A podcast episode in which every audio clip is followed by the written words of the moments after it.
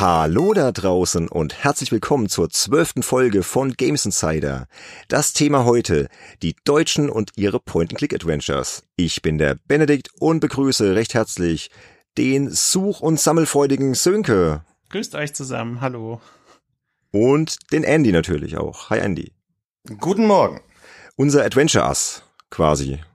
Ja, kann man so sagen. Aber sowas von, also von dem, was ich gehört habe. Du warst ja auch derjenige, der das Thema für diese Folge vorgeschlagen hat.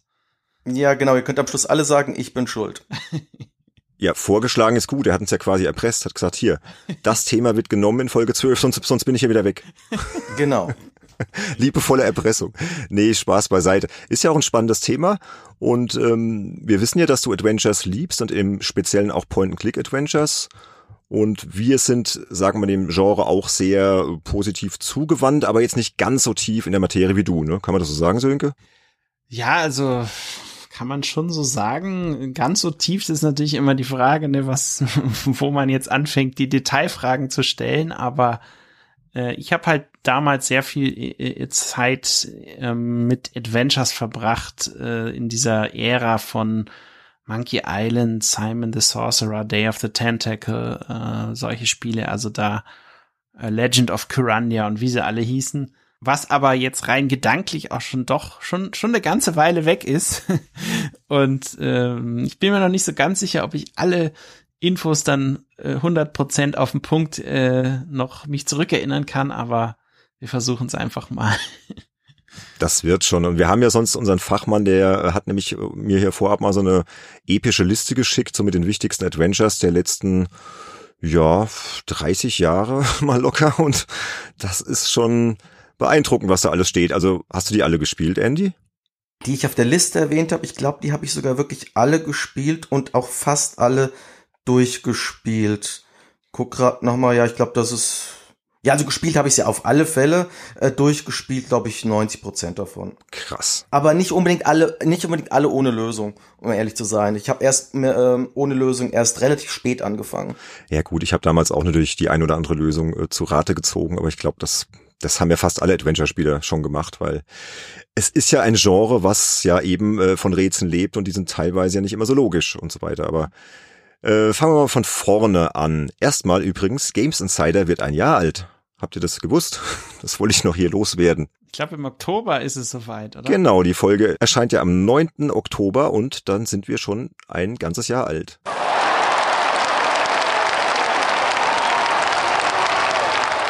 Cool. Ja, äh, also Glückwunsch an uns selbst erstmal. Yay. Genau. Aber das Thema äh, Point-and-Click-Adventures. Andy, du hast ja gesagt, ähm, wir sollten vielleicht kurz erklären, um welche Art von Spiele es denn hier überhaupt geht und um welche Art von Spiele es nicht geht. Vielleicht kannst du das mal kurz klarstellen. Genau, also es geht wirklich um klassische Point-and-Click-Adventures. Quasi das, was Sierra mit King's Quest, Larry Space Quest angefangen hat. Lucasfilm äh, und Lucas Art später damit Manic Mansion, Monkey Island und so weiter fortgeführt hat was man heutzutage dank Dedalic äh, mit Deponia kennt. Und worum es weniger gehen soll, sind so Sachen wie Myst, also man in der Ego-Perspektive rumläuft, oder The Walking Dead von Telltale, was ja mehr ein Interactive Novel ist, oder halt auch sowas wie Gun Home, wo man eigentlich auch nur rumläuft, sich Sachen anschaut, eine Geschichte hört. Hier geht es wirklich um Spiele, wo die, die einen sehr starken Fokus auf Erzählen von Geschichte und Lösen von knackigen Rätsel haben.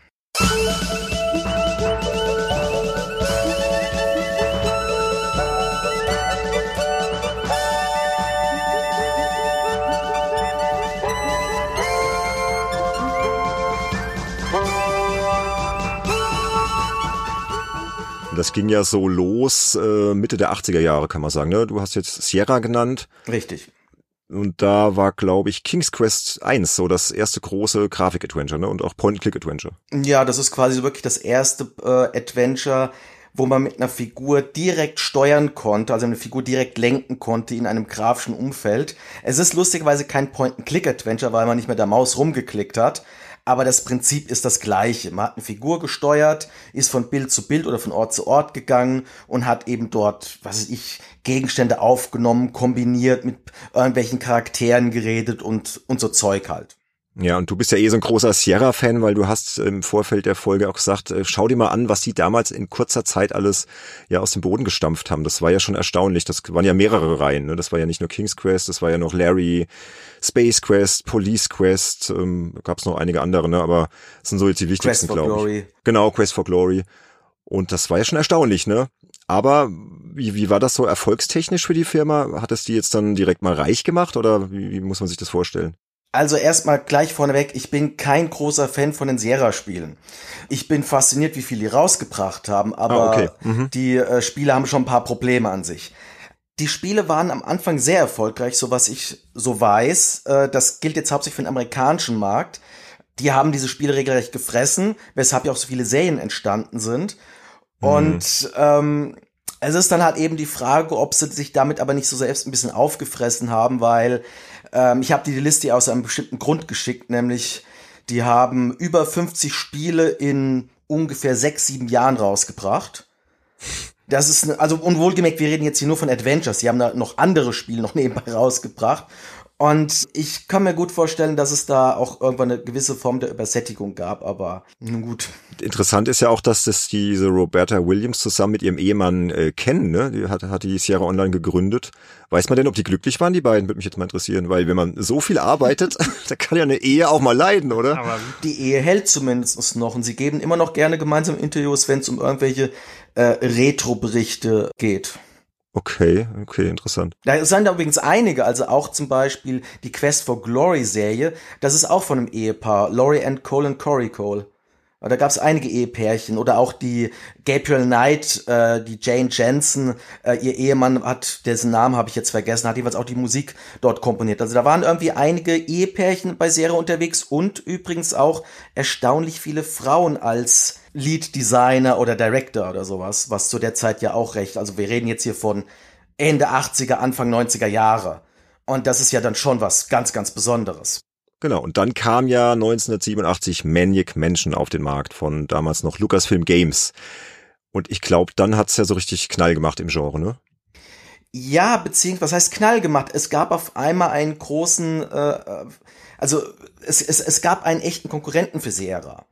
Und äh, Lucasfilm bzw. Lucas Arts hat es aber ein bisschen anders gemacht. Die haben halt nicht gesagt, okay, wir überfluten jetzt nicht unsere Spieler mit lauter Serien, die wir alle unbedingt fortsetzen müssen oder wo wir ständig Remakes machen müssen, sondern wir bringen im Schnitt ein Spiel pro Jahr und dafür halt ein richtig tolles. Mhm. Und die Spiele waren ähm, eher so in Europa beliebt und bekannt. In Amerika hat man sich sehr auf Serie eingeschossen, gerade hier in Europa. Wir haben ja diese Lucas Art Sachen gemocht und gespielt.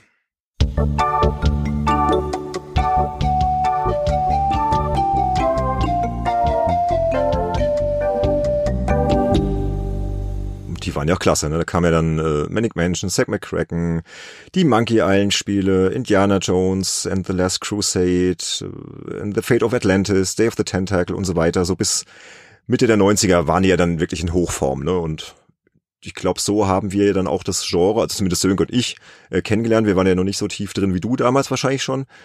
Ja. Erzählt doch mal, wie es euch damals äh, so ging. Oder was war euer erstes Adventure? Oder erstes Point-and-Click-Adventure? Also meins war äh, Zack McCracken and the Alien Mindbenders äh, von 88. Äh, damals eben für den, äh, für was habe ich es gespielt? Ich habe es damals für, für einen DOS-Rechner gespielt, auf dem 286er, hm. äh, ich glaube mit EGA-Grafik. Da gab es ja verschiedene äh, Grafikmodi, die unterstützt wurden, aber ich habe halt eben doch eine eher etwas grafisch ausgebleichte Version gespielt, was aber Ja, wobei äh, von der PC-Version von Z McCracken gab es keine bessere. Ach so, da gab's eh keine da gab's bessere. Keine okay, bessere. dann habe ich eh schon die beste erwischt. Und nichtsdestotrotz fand ich das damals ähm, auch grafisch absolut faszinierend. Also mir hat es halt ähm, allein diese Geschichte eben, man, man, man schlüpft ja dann in die Ro Rolle von diesem Zack McCracken, diesem Boulevardreporter, ähm, der dann irgendwie mit Außerirdischen äh, in Kontakt kommt und so weiter und äh, bereist dann alle möglichen äh, Orte, unter anderem äh, auch äh, Peru und die Pyramiden und das äh, Bermuda-Dreieck, soweit ich weiß, Stonehenge war glaube auch noch dabei und hm. ähm, so, ich weiß nicht, wie, wie alt, äh, wie alt war ich? Ich war damals, genau, ich war neun Jahre alt und äh, sitz halt da vor diesem Spiel und fand es einfach cool, dass man dort eben auch schon äh, ja, dieses typische Point-and-Click, was ja auch den, also sprich, äh, etwas anvisieren und dann klicken und dann passiert irgendwas. Ähm, das war halt was, was man super gut ausprobieren konnte, denn man musste nicht irgendwelche komplizierten Textbefehle so wie damals eingeben, sondern man konnte sich da einfach mal so durchklicken und gucken, was passiert.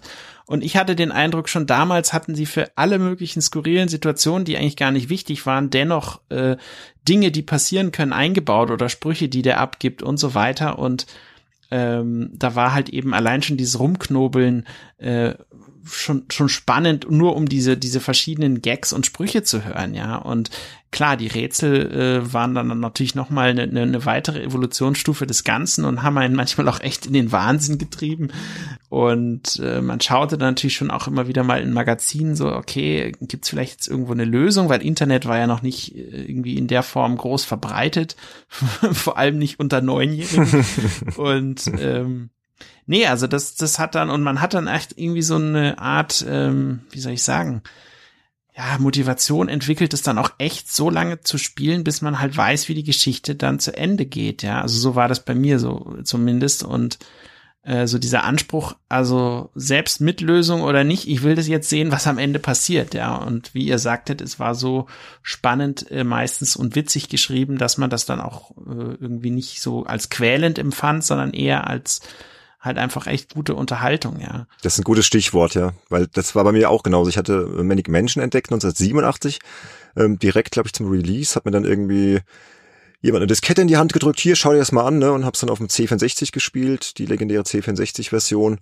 Und das war halt was ganz, ganz Neuartiges, ja. Also das war fantastisch einfach mit, mit den verschiedenen Charakteren und, und dieses ja verrückte ähm, Herrenhaus da oder diese Villa, keine Ahnung wie man es jetzt genau bezeichnen sollte, da wo dieser Dr. Fred halt dann äh, haust und, und die ganzen skurrilen Charaktere und ähm, was ich nie vergessen werde, ist, dass wir immer Angst vor Edna hatten.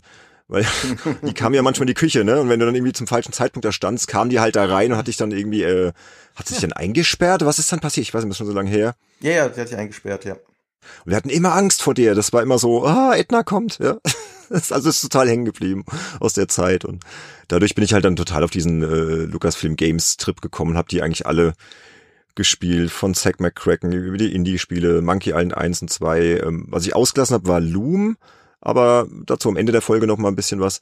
Und ähm, Day of the Tentacle habe ich gespielt, auch Sam Max und bis Full Throttle, also wirklich das komplette Programm. Und ja, das dann war ich wahrscheinlich erstmal übersättigt, aber das war eine tolle Zeit und wirklich tolle Spiele. Und ich gebe auch zu, ich habe da oft in Lösungen reingeschaut, weil warum auch nicht? Ich meine, das waren also, teilweise also, also, echt anspruchsvolle Rätsel, ja.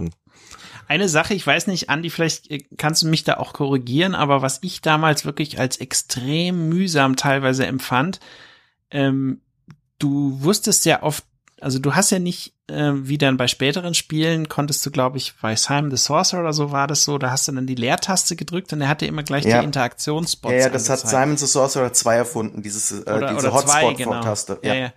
Und das gab's aber damals ja gar nicht. Das heißt also, du kamst in so, so einen neuen Adventure-Bildschirm rein und dann hattest du irgendwie ab einem gewissen Punkt so die Angst, so, habe ich jetzt wirklich jeden Fleck hier angeklickt? Habe ich vielleicht irgendwas vergessen? Ist das vielleicht der Grund, warum ich das Rätsel nicht geschafft? Und das hat mich teilweise schier wahnsinnig gemacht, dann, äh, zumal es tatsächlich auch öfter Flächen gab, ähm, oder Objekte, die auf so ganz kleinen Flächen waren, die du halt wirklich echt mal übersehen hast äh, in, in der in der Fülle an Pixel ob, äh, Pixelgrafik halt letztendlich. Ja, also so ging mir das und dann äh, ja, fängst du an. Ja, nicht nur dir, so, ich glaube, so ja.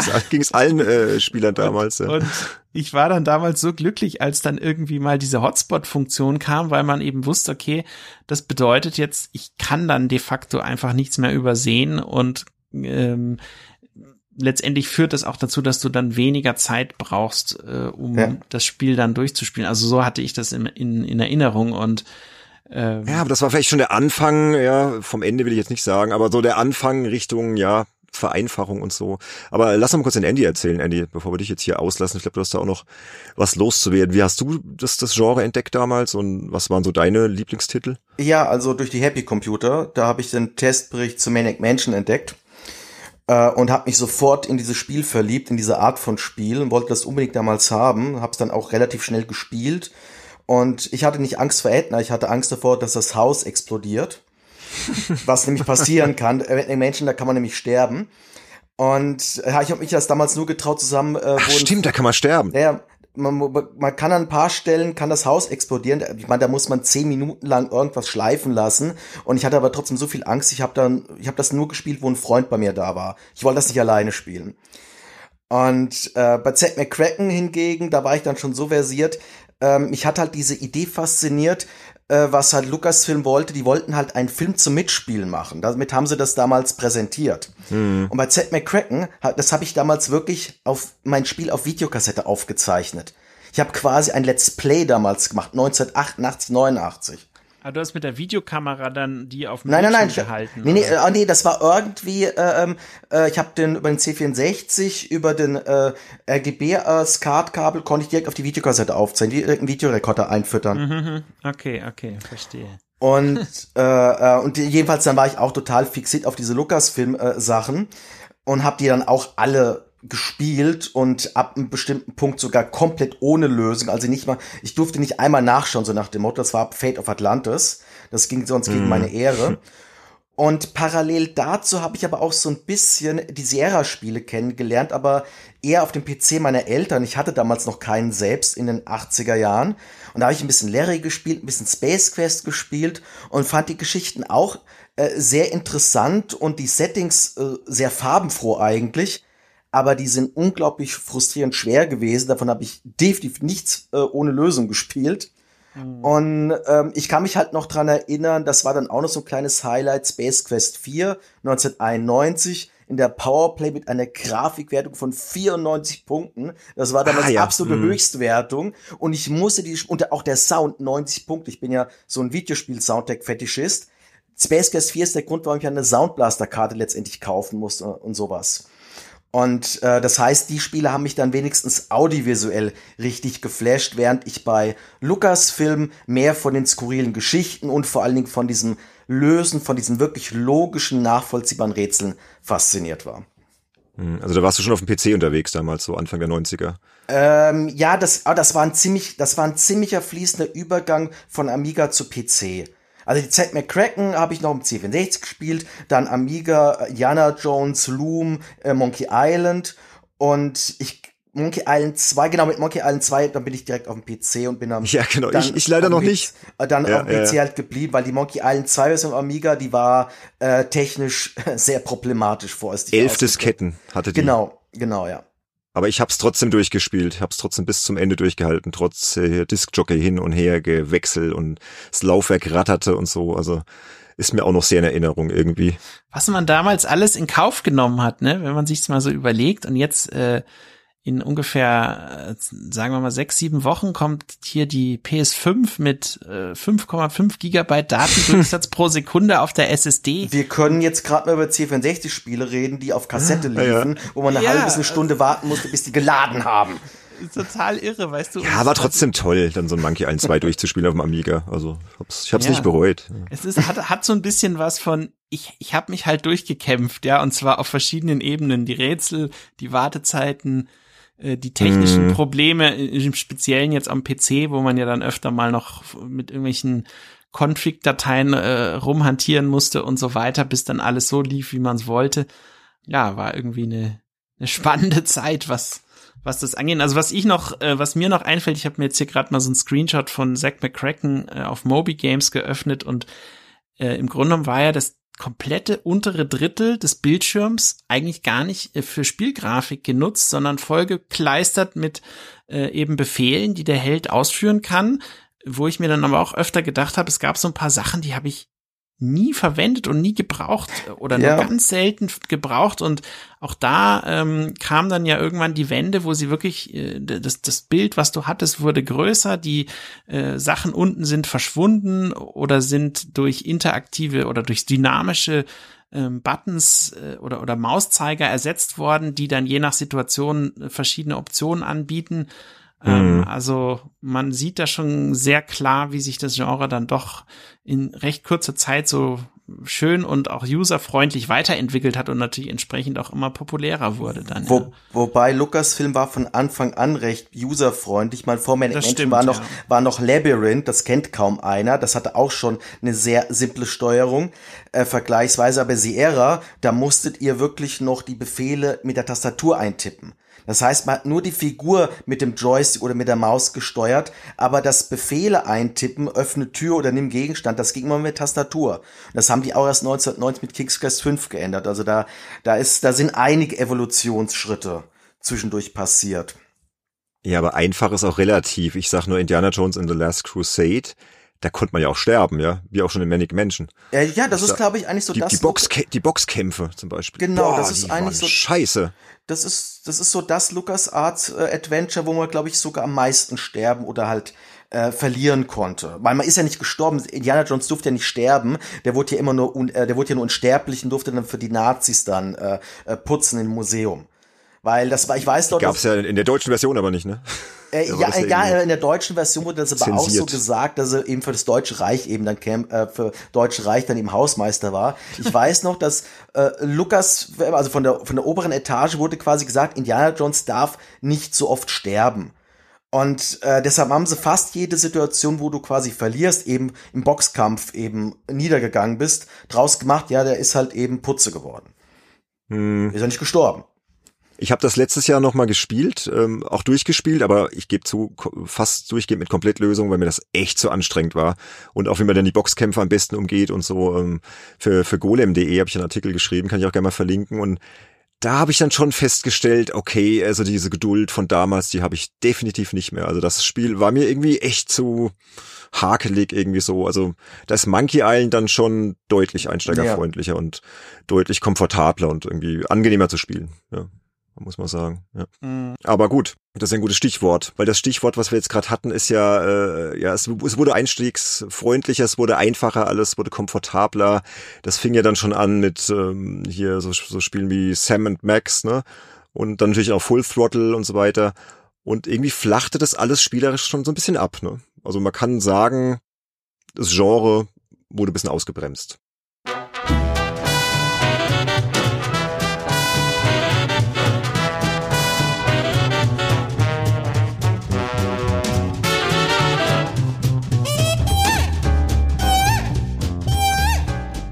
Ja, also mich hat es tatsächlich gar nicht ähm, so, also mir ist es jetzt gar nicht so aufgefallen, dass die Sachen irgendwie unbedingt leichter wurden. Ich habe mich eher gefreut, dass zum Beispiel so ein Simon the Sorcerer ähm, dann so verschiedene Items, mit denen man hantieren konnte, die in einigen Titeln halt einfach nur als Begriffe dargestellt wurden, die hast du dann halt wirklich als schöne kleine Pixelobjekte in deinem Inventar und kannst die anklicken und kannst dir sofort irgendwie vorstellen, so sieht die Schere aus oder der Eimer oder die Feder oder die Leiter oder die Streichhölzer oder was auch immer du dann da in der Szene ähm, gebraucht hast. Also ich habe diese Sachen genau wie wie ich auch vorhin erwähnt hatte, diese Highlight-Funktion und solche Sachen dann doch begrüßt, weil sie einfach viel von diesem unnötigen Suchen und äh, teils frustrierenden Hin und Her bewegen des Mauszeigers einfach äh, entschärft haben, ja. Und auch natürlich die Sprachausgabe, die ja bei vielen Spielen dann immer mehr kam, hat ja auch dazu geführt, dass du einfach äh, wenn du mal eine Textsequenz nicht so gelesen hast, hast du sie bei einer Sprachausgabe dann doch eher so gehört äh, und sei es nur so im Hinterkopf oder oder nebenbei so ein bisschen, aber du hast auf jeden Fall irgendwie da noch warst noch mehr drin, konntest du die Charaktere auch noch besser vorstellen und ähm, ja, also da das war so eine Phase, wo ich wirklich da total drin aufgegangen bin und echt so, okay, jetzt habe ich das durch, was, was mache ich jetzt, was spiele ich als nächstes, weißt du, das war dann auch so Ja, das, das waren ja noch die guten Spiele, die du jetzt sagst, das war ja noch so bis Mitte der 90er, aber dann kam halt so Full Throttle und Curse of Monkey Island und so weiter und dann, ne, Andy, dann wurde es ja immer einfacher und bisschen seichter vielleicht und dann kam auch sowas wie Mist und ja, Andy, was, ja, was ist dann passiert? Mitte der, genau, Mitte der 90er ist einiges passiert. Du hast jetzt schon ein paar Stichwörter genannt das Genre ist quasi im Laufe eines Jahrzehnts regelrecht ausgetrocknet worden, regelrecht gestorben. Zuerst kamen diese Myst Render Adventures. Schluchz. ja, Schluchz, ja. Zuerst kamen Render Adventures wie Myst, wo man quasi in der Ego-Perspektive durch abstrakte Landschaften gelaufen bist und sehr kryptische, schwer verständliche Rätsel gelöst hast. Das wiederum hat dann eben die Multimedia-Riege aufgenommen, haben dann nur noch solche Spiele machen wollen, die fast alle Mist waren. Wie, also Mist war noch gut, aber der Rest war Mist. Mist, Mist. Und, okay, ja, äh, schon klar. Und die waren aber, aber eben aber auch kommerziell erfolgreicher trotz alledem, weil es eben was Neues war unter anderem. Und dann haben sich eben auch die Großen wie Sierra und LucasArts gesagt, ja, okay, wir müssen auch so in diese Richtung. Nach dem Motto nicht mehr so komplexe Rätsel, sondern einfach mehr eine Geschichte erzählen, mehr Grafik. Und dann ist eben Full Throttle dadurch entstanden. Das war ja auch noch ganz gut. Aber Sierra hat äh, Phantasmagoria rausgebracht. Ich weiß nicht, ob ihr das noch kennt. Das war ein Horror-Adventure von der Roberta Williams mit echt gefilmten Schauspielern, was spielerisch entsetzlich ist. Ja, ich erinnere mich an, den, an die Tests damals. Hm, das war nicht so, und, nicht so und prall. ganz schlimm ist, genau, und ganz schlimm ist wirklich der Zerfall von Gabriel Knight. Der erste Teil, 93, war noch ein klassisches Point-and-Click, gilt als eines der besten Sierra-Adventures überhaupt. Der zweite war auch so mit Full-Motion-Video. Der war zumindest besser als Phantasmagoria, aber auch eben eher unfreiwillig komisch. Und der dritte war ein 3D-Adventure, was eine entsetzlich gealterte Grafik hat mit völlig übertreten, kruden Rätseln. Ähm, das mochte keiner mehr und das war dann auch Sierras letztes Adventure überhaupt. Lucas Arts hat noch Grim Fandango gemacht, das wird gefeiert, war ein kommerzieller Flop. Und dann kam noch Blizzard mit Warcraft Adventures an, was sie dann einfach eingestampft haben und zack, das Genre war tot. Das ging relativ schnell dann, ne? so innerhalb von einem Jahrzehnt. Noch nicht, Quatsch, Weniger. von einem so halben ein- Jahrzehnt. Fünf, fünf sagen. sechs, sieben Jahre, ja. Ja, Ich glaube, ja, ja. was man auch nicht vergessen darf, hinzu kam ja noch, dass eben nebenbei andere Genres einfach zum Beispiel eben Ego-Shooter durch äh, Quake, durch Doom und so weiter, äh, die haben plötzlich Sachen gemacht, die man in der Form nicht, nicht kannte, die aber jeder haben wollte. Du hast teilweise Mhm. Multiplayer-Funktionen gehabt und plötzlich Half-Life. äh, ja, und auch. plötzlich ist dieses coole Adventure-Genre, wo vorher jeder seine Zeit äh, reingesteckt hat, einfach abgelöst worden, auch durch andere Sachen, ja. Ähm, ich glaube, Ja, nicht nur, nicht, darf man auch nicht nicht nur vergessen. das. Ja. Nicht nur das, die Adventures, denen wurde das Alleinmerkmal weggenommen. Adventures waren unter anderem deshalb so beliebt, weil sie Geschichten erzählt haben. Und andere Genres haben das nicht oder so gut wie gar nicht gemacht. Aber Benedikt, du hast gerade Half-Life Genau, erwähnt. das kam mir direkt in den Sinn. Ist, Ja.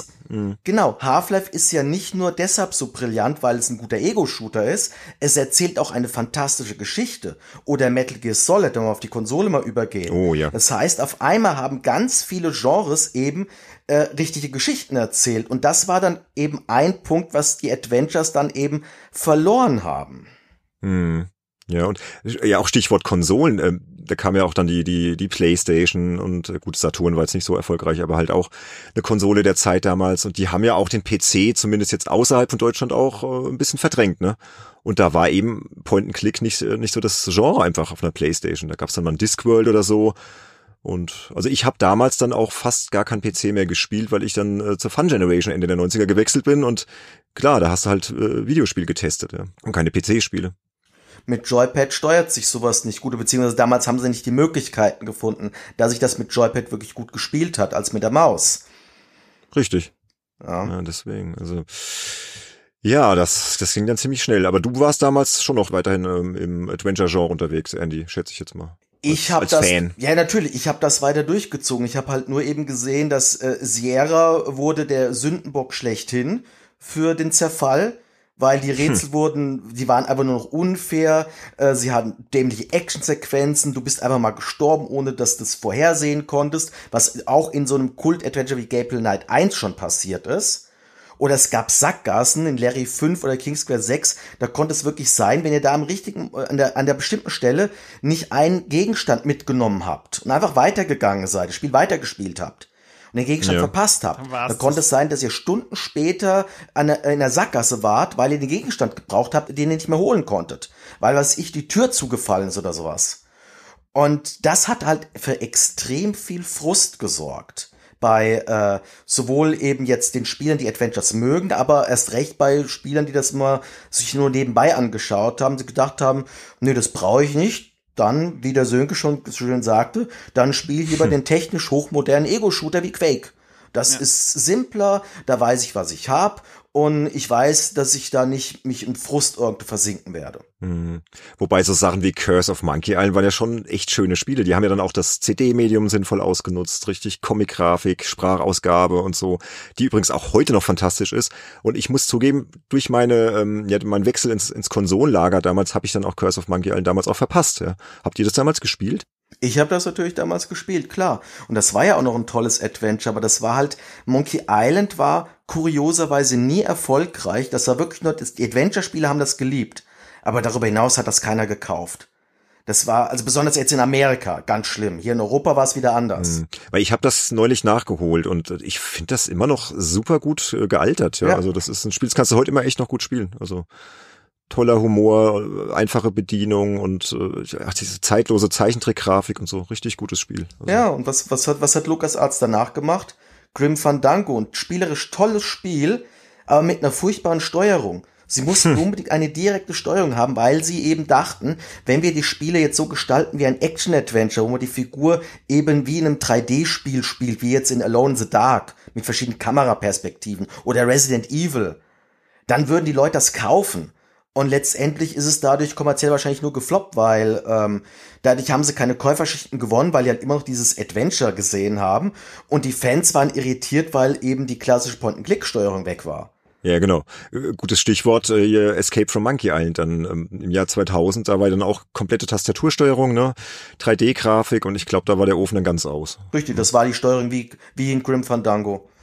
Ja, also das habe ich damals alles nur noch am Rande so mitverfolgt. Man liest dann halt irgendwie äh, andere Magazine und, und denkt dann, was haben die aus dieser Serie gemacht, ja? Und dann so nach dem Motto, ey, komm, finde ich ganz gut, dass du keine Adventures mehr spielst. So ist irgendwie, ist vorbei die, die gute Zeit. Lieber gut in Erinnerung behalten, die, die 90er hier, Guybrush Threepwood und die Monkey Island Spiele damals, alles, alles gut, aber lass mal die Finger von weg, ne?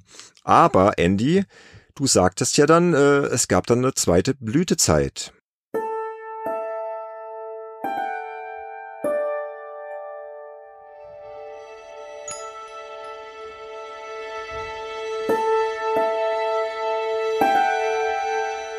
Genau, es gab eine zweite Blütezeit.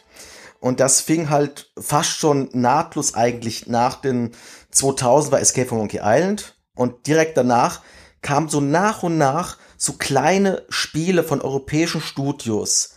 Runaway, The Westerner, Geheimakte Tunguska, kennen einige Deutsche jetzt hier noch. Ankh fällt mir noch ein. Das waren keine perfekten Adventures, aber es waren Adventures, wo man gesehen hat, da steckten Leute dahinter, die diese alten LucasArts-Spiele oder auch die Sierra-Spiele geliebt haben und die unbedingt selbst so etwas machen wollten, die eben diesen Geist wieder auferleben lassen wollten. Und die haben dann eben sich so schrittchenweise wieder an diese alte Qualität range, äh, ja, so, so angenähert.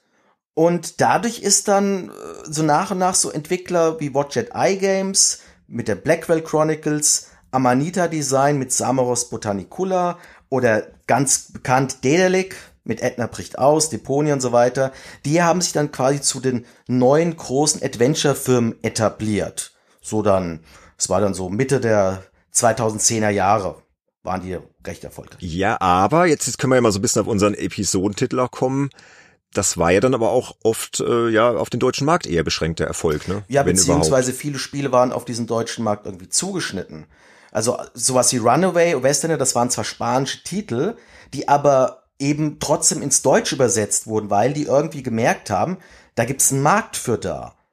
Und äh, Ankh oder Dedalic, das sind halt deutsche Entwickler direkt. Wie halt, da war ja das Problem gar nicht mehr. Oder ja, ich ja, weiß ja. nicht, ob er von wegen äh, einer Adventure-Serie, die ich noch gar nicht erwähnt habe, Baphomets Fluch, war in den 90ern oh, auch noch recht bekannt. Und es gab also zum Beispiel, ja, es gab so einen Baphomets Fluch 2,5. Weiß ich, ob er das kennt. Nein. Also ich kenne ich kenn den ersten Teil gut und da war es bei mir so, da hatte ich auch so eine Phase, wo es zeitlang irgendwie so die Adventure-Begeisterung weg war, aber als dann Baphomets Fluch kam, da war sie wirklich schlagartig wieder da, obwohl das ja eigentlich jetzt noch gar nicht so diese 2000er-Phase, ich glaube, es war ja 96. Richtig, es war so Mitte und, der 90er, ja. ja.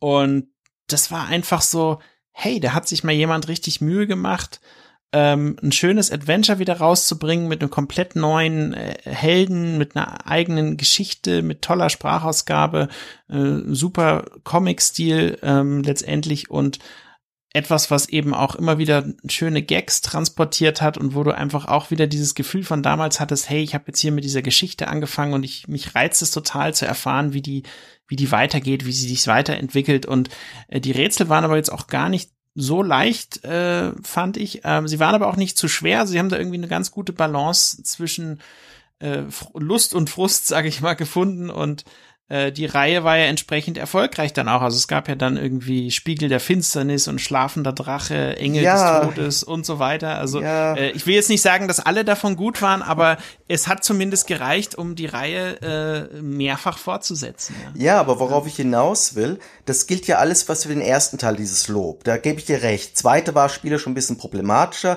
war aber auch noch im Geiste des ersten. Und mit dem dritten und vierten Teil haben sie auch ein 3D-Spiel draus gemacht, was überhaupt nicht gut ankam kam. Weder bei den Kritikern noch bei den Spielern. Aber es gab zwischendurch noch ein Baphomets Fluch 2,5. Das heißt wirklich so. 2,5. Das ist ein Fan-Adventure. Und ich erwähne das deshalb, weil ähm, die haben es geschafft, die zum Teil die original deutschen Synchronsprecher für Lauf, für dieses Fan-Adventure zu gewinnen. Hm, das ist cool. Und das ist wirklich cool. Aber nur, nur in Deutsch, also ich, soweit ich weiß, in den anderen, äh, es, es wurde, glaube ich, auch in anderen Sprachen synchronisiert, aber dort, soweit ich weiß, nicht mit den Original-Synchronsprechern der alten Version. Also, du hast halt schon irgendwie das Gefühl gehabt, hier in Deutschland, wir haben hier ähm, mehr abbekommen als in anderen Ländern. Definitiv. Und das kann ich mir darin erklären, dass hier anscheinend ein größerer Markt war, wie woanders in Europa oder in der ganzen Welt. Ja, da passt ja auch das Zitat, äh, was du da rausgesucht hast von Tim Schäfer, ne, von von Double Fine, äh, der damals äh, die Kickstarter-Kampagne gestartet hat für Broken Age und dann im im Pitch-Video sagte: These days it seems like adventure games are almost a bit of a lost art form, exist in our dreams and our memories and in Germany. also, der hat das ja damals schon auf den Punkt gebracht. Das war 2012. Richtig. Und ich glaube, zu dieser Zeit war das definitiv so der Fall, oder Andy? Also da war der deutsche Markt für Adventure-Entwickler einfach so am attraktivsten. Aber warum? Warum ist das so? Tja, das ist eine gute Frage. Und das ist ja so das bisschen, weshalb ich diese Episode hier gerne machen wollte, um darüber ein bisschen zu, zu philosophieren. Was ist hier in Deutschland anders gewesen als woanders in der Welt? Weshalb wir eben so gerade so Sachen wie Dedalik äh, äh gewonnen haben und ja, ich weiß ja nicht, ob ich jetzt hier direkt mit meinen Thesen loslegen wollt oder ob ihr irgendwas zuerst mal sagen wollt, weil ich habe eine ganze Menge jetzt hier notiert, um ehrlich zu sein. Wir können ja so rei umgehen. Also ich habe natürlich auch meine Gedanken gemacht, aber ich war dann auch mal so ein bisschen faul, ja. Ich habe hab mir gedacht, hey, wieso soll ich mir jetzt das Gehirn zermartern, was eh der Andy schon macht, der ist ja hier der Adventure-Guru bei uns. Ich habe einfach mal auf Twitter eine Umfrage äh, gestartet und habe gefragt, äh, an meine äh, Filterbubble. Was glaubt ihr, warum sind Point-and-Click-Adventures gerade in Deutschland so beliebt? Einfach mal eure Gedanken dazu hier reinpacken. Und da ist einiges Interessantes rausgekommen. Also da könnte ich ja mal zwischen deinen Gedanken, Andy, und Sönkes äh, Gedanken mal ab und zu einen Tweet vorlesen. Ähm, könnten wir mal mit einem anfangen und dann gebe ich mal den Andy weiter und dann gehen wir mal so ein bisschen Reihe um, dass das auch nicht so langweilig wird. Ich hatte da einen ganz interessanten äh, Tweet mir rausgesucht von Sebastian von Sockworkorange.com. Der schrieb, deutscher Sonderweg. Bei uns haben sowohl User als auch Entwickler lange Zeit die Konsolen verpennt. Deswegen ist Deutschland noch immer einer der stärksten PC-Märkte, in Klammern, und deswegen haben wir kaum noch Entwickler von internationaler Bedeutung. Adventures sind ein PC-Genre. Das ist, finde ich, äh, hat er ganz gut, auf, ja, ganz gut analysiert so. Mhm. Das ist, ja. Andy. Ja, das passt so ein bisschen zum Argument, was ich mir so rausgesucht habe, was jetzt äh, äh, was sich jetzt auf andere Genres bezieht, die auch eher Deutsche mögen als Nicht-Deutsche. Das sind nämlich Aufbau- und Wirtschaftssimulationen und das sind ja auch ganz typische PC-Titel oder Landwirtschaftssimulator und solche Sachen. Ja, ja, und, das, das, das und, und, und, und, was die, und die Kombination oder die Gemeinsamkeit mit Adventure ist, das sind alles Spiele, die recht geruhsam sind. Sie können zwar frustrieren, wenn man irgendwo nicht weiterkommt, aber muss halt nicht schnell reagieren oder sowas. Man muss einfach nur überlegen, rumklicken, langsam rumlaufen und halt sich eben so, so gemütlich mal so ein Spiel zu Gemüte führen. Ja, aber liegt das vielleicht auch daran, dass die Deutschen vielleicht ein bisschen konservativer sind als, als ja, in anderen Nationen, dass man dann halt sein Genre gefunden hat. Hey, man ist als Kind oder viele sind halt als Kind dann mit, mit äh, Lucas äh, Arts, Lucasfilm Games äh, groß geworden und haben sich halt dran gewöhnt und der Pixel-Look und die ja. Steuerung und so und dann, hey, das ist jetzt mein Genre, weißt du, da, da, da gehe ich jetzt nicht mehr raus, irgendwie so. Ja, und dann müsste man aber fragen, warum ist das dann hier unser Genre geworden? Und da habe ich auch eine schöne Hypothese. Ja in Amerika waren die Sierra-Spiele so bekannt und so beliebt, die aber letztendlich die Leute immer und immer mehr frustriert haben und durch des hohen Ausstoßes wahrscheinlich sogar zu einer Übersättigung geführt haben. Hm. Hier in Deutschland hingegen waren die äh, LucasArts-Spiele so beliebt. Auch gerade durch die Powerplay, die die ja mit Höchstwertung zugeworfen haben. Oder auch un durch unseren lieben Ex-Kollegen Boris Steider-Jone, der sehr schnell wirklich tolle deutsche Übersetzungen für diese Spiele ähm, zustande gebracht hat. Und wir waren nicht satt, weil wir nur in Anführungszeichen ein Adventure pro Jahr hatten. Im Gegenteil, wir wollten jedes Jahr dieses einmal Weihnachten haben und haben es irgendwann nicht mehr bekommen. Also mussten wir es uns woanders suchen. Auf jeden Fall, ja, war bestimmt ein Faktor mh, hm, damals, ja. Ich habe hier noch so viele Zitate rausgesucht der, ähm, ich nenne jetzt immer, der ist ja hier öffentlich, Bernhard Hochreiner, der schrieb, er vermutet, also ich vermute, dass das etwas am speziellen Humor liegt, der gerne in diesem Genre vertreten ist und bei deutschen Österreichern besser oder anders ankommt als bei anderen. Hm. Ist das so? Haben wir einen speziellen Humor oder lachen irgendwie über komische Dinge oder so? ist das also, so? Also ich glaube schon, dass der Humor anders ist als in so manch anderem Land. Ähm, aber ich weiß nicht genau. Also ich, also ich finde Humor, das war für mich auf jeden Fall so ein Faktor, wo ich immer gesagt habe, so Adventure verbinde ich persönlich weniger mit, ich will mich gruseln oder ich will jetzt hier irgendwie die, die, die Achterbahnfahrt der Gefühle erleben, sondern das war für mich immer was, was ich mit natürlich auch durch die Sachen, die ich vorher gespielt habe, wie wir alle auch eben, ja, das hat man eben mit witzigen Gags verbunden, ja, und äh, die hat man dann auch dort immer wieder erwartet und weiß ich nicht, vielleicht äh, dadurch, dass auch immer wieder Nachschub äh, aus deutschen Landen kam, der dann genau das bedient hat, hat sich das so selbst eine ne Zeit lang äh, beflügelt irgendwie, ja. Ähm, aber vielleicht war es auch schwierig für ausländische äh, Entwickler oder Publisher dann diesen äh, deutsch geprägten Humor, da dann in, in deutsch entwickelten Spielen äh, kam, in ihre Sprachen zu übersetzen, dass es da wieder gut funktioniert. Also ich weiß es nicht, da kann man ja die wildesten Theorien aufstellen, aber ich glaube, am Ende ist es so ein, sind viele, viele verschiedene Faktoren. Ja, auf jeden Fall. Also das, man kann das jetzt eh nicht sagen, das ist jetzt das und das der Grund, dass gerade die Deutschen ja das Genre so mögen, aber es ist ja definitiv irgendwie äh, der Markt ist ja ist ja hier anscheinend. Ne? Und ähm, ich habe hier noch noch zwei drei schöne Zitate. Der eine schrieb zum Beispiel der Arlid Neuron: Für mich ist es einfach Nostalgie. Die Nachmittage mit meinem Bruder, Manic Menschen am C64. Ah, ja, das ist das ist einfach so so hängen geblieben, glaube ich, bei vielen. Man, man, verklärt das dann über die Jahre natürlich, denkt so, ah, diese Adventures, das war immer so schön und so. Aber gut. Ähm, um es vielleicht noch zu ergänzen, ähm, diese Tatsache, was du auch gesagt hast mit dem Boris Schneider-Jone und so weiter, eben dieses Glück haben wir in vielen Sachen. In Deutschland werden ja praktisch alle Kinofilme, Serien, was auch immer, es wird ja alles ins Deutsche übersetzt.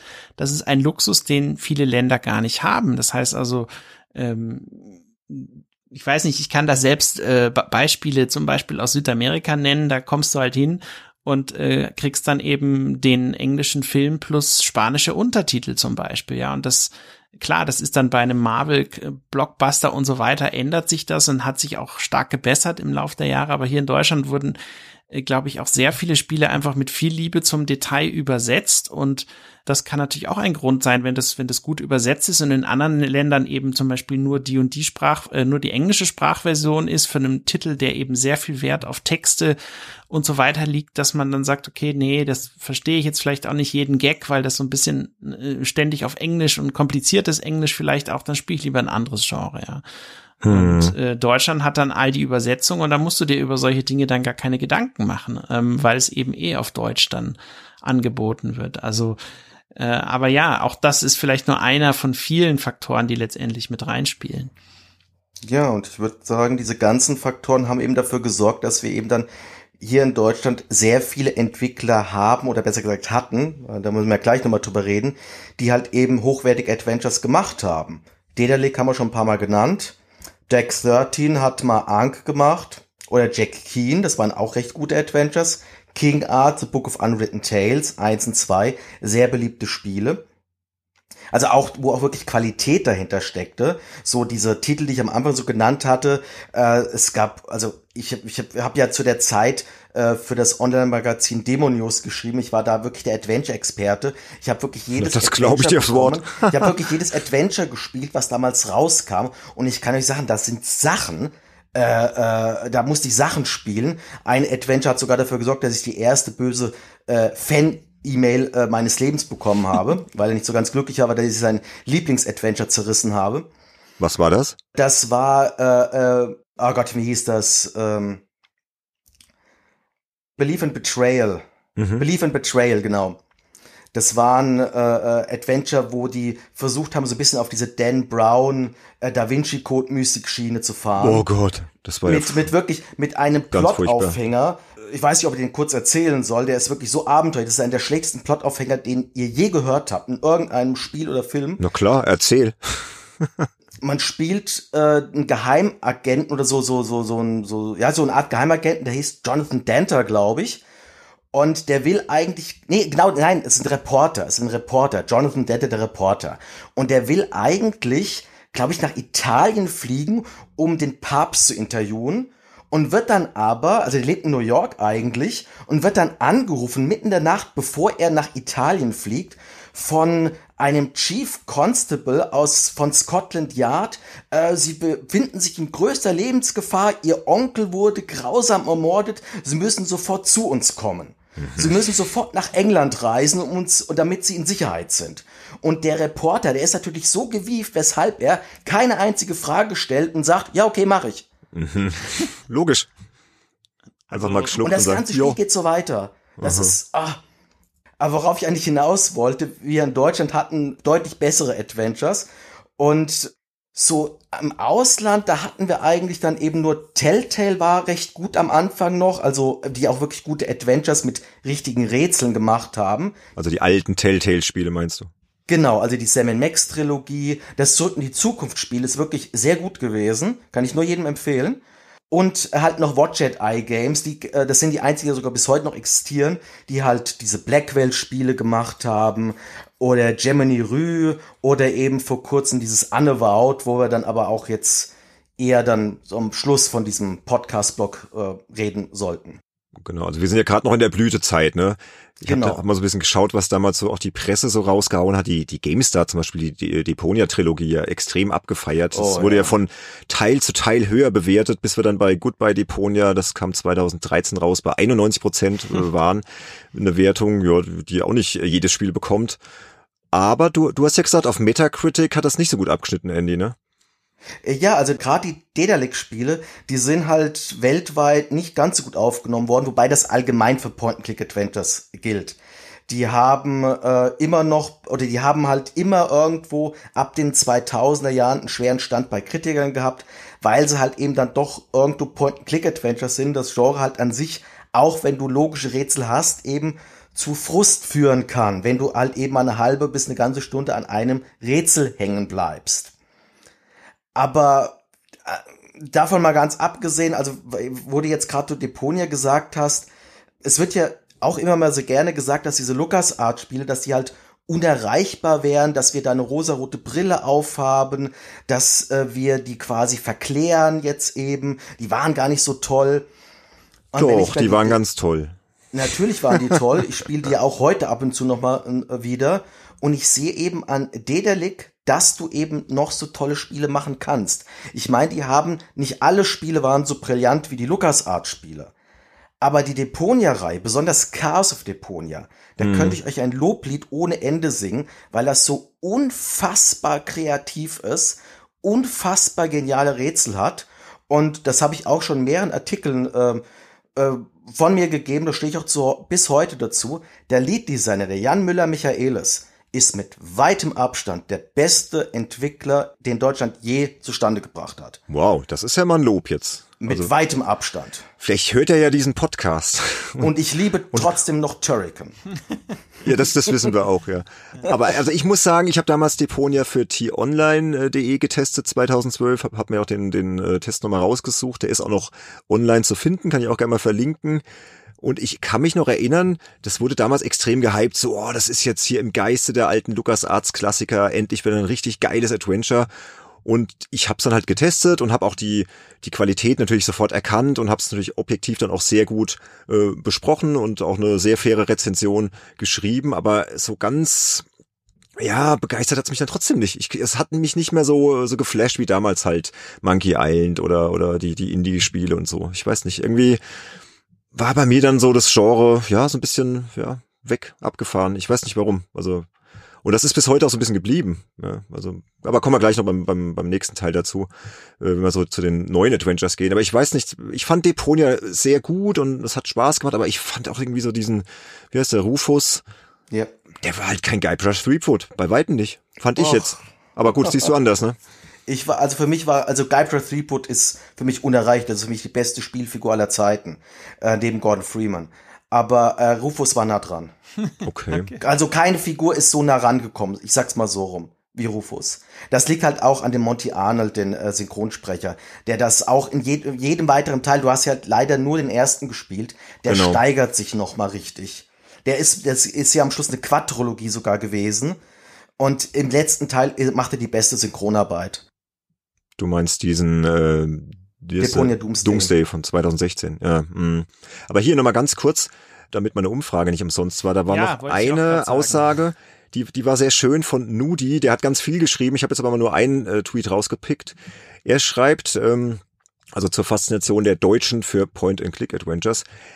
Zweitens mögen wir gerne Hobbys, die uns schlau wirken lassen und nicht in Anführungsstrichen sinnlose Zeitverschwendung sind. Point-and-Click-Adventures sind da sowas wie gamifizierte Kreuzworträtsel und dieses Gefühl, wenn man ein Rätsel löst, ist einfach und dann hat er so ein GIF gepostet von Nicolas Cage. Das ist total lustig. Ich, also ich verlinke, ja, ich verlinke den Thread, ruhig mal reinschauen.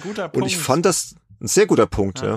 Aber, aber nicht nur er sagt es, es gibt auch einige andere, die das dann äh, hier zum Beispiel äh, Christian schreibt, äh, zudem entschleunigen sie und passen zum abendlichen Glas Rotwein. Äh, fand ich auch ganz witzig. Ähm, und noch jemand, der Michael Brandmiller schreibt, ähm, und das ist vielleicht ein Punkt, den man nochmal im Detail diskutieren könnte. Auch, also Punkt, Punkt, Punkt, auch salonfähiger gegenüber Eltern etc. Ähm, also sprich zu dieser ganze Aspekt, äh, damals gab es ja auch in Deutschland diese doch sehr aufgebauschte Killerspiel-Diskussion. Und wenn du natürlich dann als, als Kind oder Teenager irgendwie deine, deine Eltern überzeugen willst, dass du doch PC spielst und kein Doom spielst, was spielst du dann ja vielleicht mal äh, ein nettes Adventure halt, ähm, wo selbst die Eltern vielleicht miträtseln können und was eben mhm. keine Blutorgie ist und kein Heretic und kein dies und das, was da alles so rauskam. Und ja, kann ich mir vorstellen, dass das vielleicht auch noch mit rein äh, gewirkt hat, dass man da dann sagt, okay, ja, da kann ich auch so ein bisschen meine äh, Puzzlelösefähigkeit äh, trainieren und so weiter und habe aber noch so einen gewissen Bezug zu der echten Welt und es sind nicht nur so Tetris-Verschiebestein-Puzzle, sondern eben äh, Sachen, die irgendwie mit menschlichen Beziehungen zu tun haben und so. Also weiß nicht, was, was denkt ihr? Hat dieser, diese Killerspieldebatte dem Adventure auch so ein bisschen geholfen oder? Hm, das ist, das ist ein interessanter Aspekt, über den habe ich noch gar nicht nachgedacht, aber das klingt in der Tat schlüssig.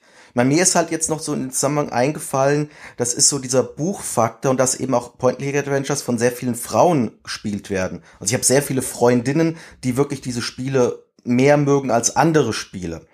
Und weil sich halt eben wie so ein Buch spielt, sag ich mal. Und das ist ja auch dann etwas, was eben weniger verpönt ist, als eben sich, ja, den Nicolas Cage Actionfilm reinzuziehen, wo die Blutorgie anfängt. Mhm, ja. Ja, aber ist das dann wieder typisch deutsch, weil wir hier so das Land der Dichter und Denker sind? ja gut, so? ja, was, was Sönke ja gerade meinte mit der Killerspieldebatte, du, die hattest du ja in anderen Ländern nicht, so wie hier in Deutschland. Hm. Gerade in der Zeit, wo das Genre ja wieder aufgeblüht ist, nämlich in den 2000er Jahren. Das stimmt, das passt. Ja, aber letztendlich ist es, glaube ich, dann auch natürlich klar, Deutschland ist natürlich auch äh, PC-Land. Äh, es ist genügend Geld da, um sich ein äh, ausreichend äh, oder ein, ein, einen gut bestückten PC zu kaufen, der das dann auch alles irgendwie abspielen kann und wenn man dann eh schon mal am PC ist, äh, dann probiert man vielleicht auch mehr so Sachen aus und wenn es dann viele Adventures gibt, dass sich das, das wird dann irgendwie so zum gewissen Grad zum Selbstläufer, ja. Aber natürlich immer nur so lange, wie es dann irgendwie auch nach außen hin cool ist. Und ja, sobald die Adventure dann nicht mehr cool sind, dann äh, flacht das vielleicht dann auch wieder ab, ja. Und das passiert, glaube ich, meiner Meinung nach, wenn dann eben auch die Fachpresse anfängt, Spiele, weil sie eben vielleicht nicht mehr so eine nicht mehr so viele neue Ideen haben, dann auch letztendlich einfach schlechter zu bewerten und irgendwann versumpft es dann. Ähm, da könnte man ja noch spannende, vielleicht hast du das ja sogar Grafiken erstellen, äh, wann welche Spiele welche Wertung bekommen haben. Vielleicht kann man da irgendwelche Kurven erkennen, dass es da dann besonders runterging und dann auch der Trend abgeflacht ist oder so. Weiß ich nicht, aber das ist das Problem, dass diese Wertungen eigentlich erst ab 2000 wirklich gut katalogisiert sind, dank mhm. Metacritic. Ja, ja, genau. Davor das all zusammensammeln ist halt ja, sehr zerfasert. Total. Und ihr wisst ja das Thema Spielewertung, ne? Ach so, das, das, das haben wir ja bald. das kommt auch noch. Das haben wir ja auch noch bald. Ja, aber ich würde vielleicht gern diesen diesen Block dieser ja dieser zweiten Blütezeit und äh, das vor allem Deutschland wahrscheinlich auch dazu beigetragen hat, dass dass das äh, das Genre wieder so aufkam und doch wirklich viele nette äh, Titel dann auch veröffentlicht wurden. Ich würde das vielleicht gerne mal abschließen mit einem etwas kritischen Hinweis von Gameswirtschaft. Das ist ja die Website von der Petra Fröhlich, der ehemaligen äh, PC Games Chefredakteurin die hatte, mit der habe ich noch so ein bisschen hinhergeschrieben und sie schrieb dann, es gibt natürlich einen Markt, sonst würden nicht immer wieder neue Projekte aufgelegt, aber es hat auch Gründe, warum sich Studios mit Adventure Track Record zurückgezogen haben. Gerade in Deutschland spielt LucasArts Nostalgie eine Rolle. Ja. Und dann äh, kommen wir vielleicht eher so in die Zeit jetzt äh, nach dieser dieser Blütezeit, so fangen wir mal so, ja, würde sagen mit Deponia Doomsday, da ging auch die die Gamestar Wertung langsam runter von irgendwie über 90 wieder unter 90 und so, ne? Und dann, keine Ahnung, sind wir jetzt in der Phase, wo das Genre vielleicht wieder stirbt?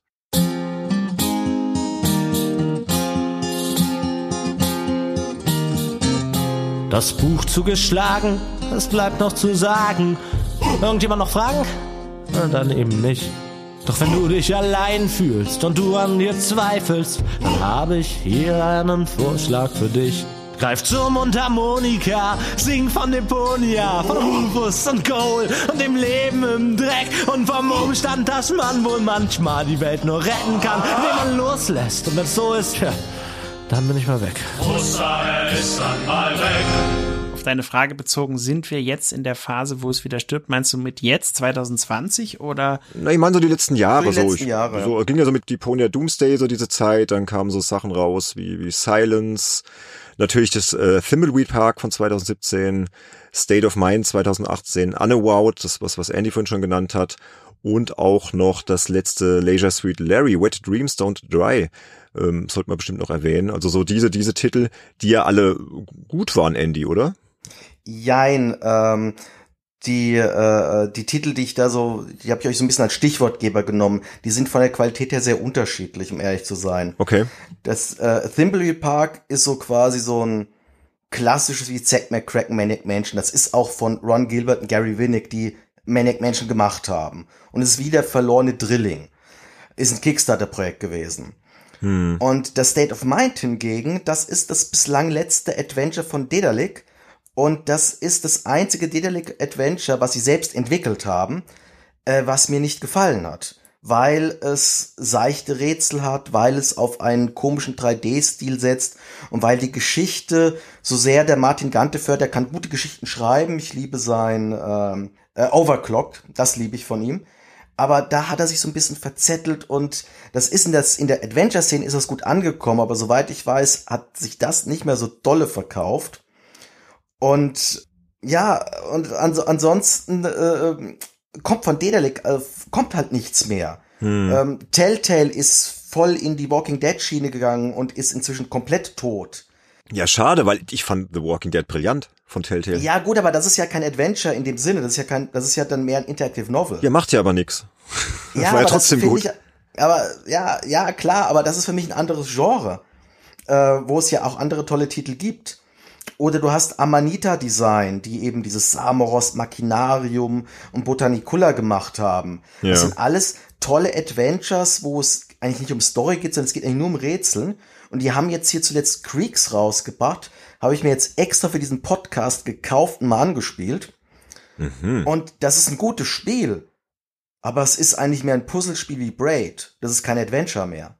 Hm. Und das heißt, diese, diese, diese Firmen, die ich halt eben im letzten äh, Blog genannt hatte, die eben das Genre neu, nicht nur äh, neu auferlebt haben, sondern die auch wirklich dabei geblieben sind, die wenden sich jetzt langsam wieder davon ab. Aber warum? Andy. Ja, warum? warum? Das ist eine gute Frage. Die Verkaufszahlen scheinen ja auch nicht, nicht so, ähm, so prickelnd zu sein, ne? Ich glaube, ein Aspekt, der vielleicht auch noch mit reinspielt, ist ähm, irgendwie so diese, ja, was, was erwartet so der Markt von einem Adventure und natürlich auch diese Wandlung des Begriffes Adventure. Also ich, ich denke zum Beispiel an so Spiele wie äh, Detroit Become Human, ne? das ist ja irgendwie eher so mit ein, ein mit vielen Quicktime-Events gespicktes äh, eine gespickte Zukunftsgeschichte, die sich in alle möglichen Richtungen entwickeln kann, die auch, glaube ich, ziemlich gut angekommen ist. Und also ich zumindest habe es sehr gerne gespielt. Ähm, Und das ist ein fantastisches Spiel, aber es ist kein Point-and-Click-Adventure. es ist kein Point-and-Click-Adventure. Gar, gar keine Frage, klar. Aber es ist eben was, was sicherlich auch Adventure-Spieler, weil es eben so einen starken Story-Fokus setzt, zum gewissen Grad anspricht und vielleicht äh, sind da einige dann auch irgendwie abgedriftet in, in andere Genres, die sie vorher gar nicht so, wo sie gar nicht so viel Zeit mit verbracht haben, die sie aber jetzt auch aufgrund der krassen grafischen Präsentation, die bei Detroit meiner Meinung nach auch sehr gut rübergekommen ist, ähm, auch auch gut fanden, ja. Und äh, wenn man dann sieht, natürlich auch die Publisher gucken sich ja dann immer die Zahlen an und wow, das hat so und so viel mal äh, sich verkauft, äh, funktioniert super, machen wir gleich noch so ein Ding. Ähm, und dann bestimmt natürlich der die Zahlen des Marktes auch so ein bisschen mit, was was da angeboten wird, ja. Genauso wie eben dieser Battle Royale Trend ja im Shooter Genre irgendwie, es hat dann einfach funktioniert und jeder hat es dann gemacht, obwohl einige Firmen von vornherein irgendwie nicht so genau wussten, ist das jetzt überhaupt, was wir gut können oder machen wir es einfach nur, weil es alle machen, ja. Ähm, ja, also das mit, mit, also ein, eine, eine Sache, die mir halt wirklich aufgefallen ist, wo es wirklich so einen Bruch gab, der mich sehr an diesen Bruch Ende der 90er Jahre erinnert. Und das bezieht sich jetzt auch gerade auf Dedalic, die ja eigentlich insofern erfolgreich waren, weil sie ja wirklich jedes Jahr ein, zwei Point-and-Click-Adventures rausgebracht haben, womit sie zumindest mal leben konnten. Und dann haben sie dieses Silence rausgebracht. Das ist der Nachfolger von Whispered World, der grafisch mhm. umwerfend ist. Das ist eines der grafisch schönsten Spiele der letzten fünf Jahre gewesen. Es ist aber spielerisch seichter, deshalb umstritten. Also ich fand's fantastisch, aber es gibt einige Kollegen, die fanden das eine totale Enttäuschung. Und äh, was ich eben halt auch so mitbekommen habe, es hat sich eben nicht so verkauft, dass es eben diesen Aufwand hinter der Präsentation, hinter der Technik, dass es den aufgefangen hätte. Und dann hat eben Dedalic angefangen, naja, mit, mit diesem Säulen der Erde Adventure. Das sieht zwar aus wie ein klassisches Point-and-Click, aber es war eigentlich ein Interactive Novel. Und dieses State of Mind, das war auch nicht mehr so wirklich das. Und ich bin mir halt nicht so ganz sicher, äh, ob es nicht vielleicht für sie besser gewesen wäre, diese klassische Schiene zu weiterzufahren, weil vielleicht wären sie damit niemals reich geworden, aber sie hätten so eine feste Marke gehabt. Also Watchet Eye Games, das sind die einzigen, die das halbwegs hinkriegen, die wirklich seit 2006 jetzt äh, Adventures machen, klassische Point-and-Click-Adventures und das bis heute, zuletzt mit Annewout und auch ein tolles äh, Spiel, äh, durchgezogen haben. Und was mir persönlich eben so fehlt, das sind eben halt Spiele, die mich rätseltechnisch fordern. Und das ist der Grund, weshalb ich dieses Larry mit auf diese Stichwortliste gesetzt habe. Das ist die einzige Ausnahme. Ja. Ausgerechnet das neueste Larry, was jetzt zwei Jahre alt ist, wo übrigens jetzt hier in diesen Tagen kommt der Nachfolger raus. Ich bin sehr gespannt.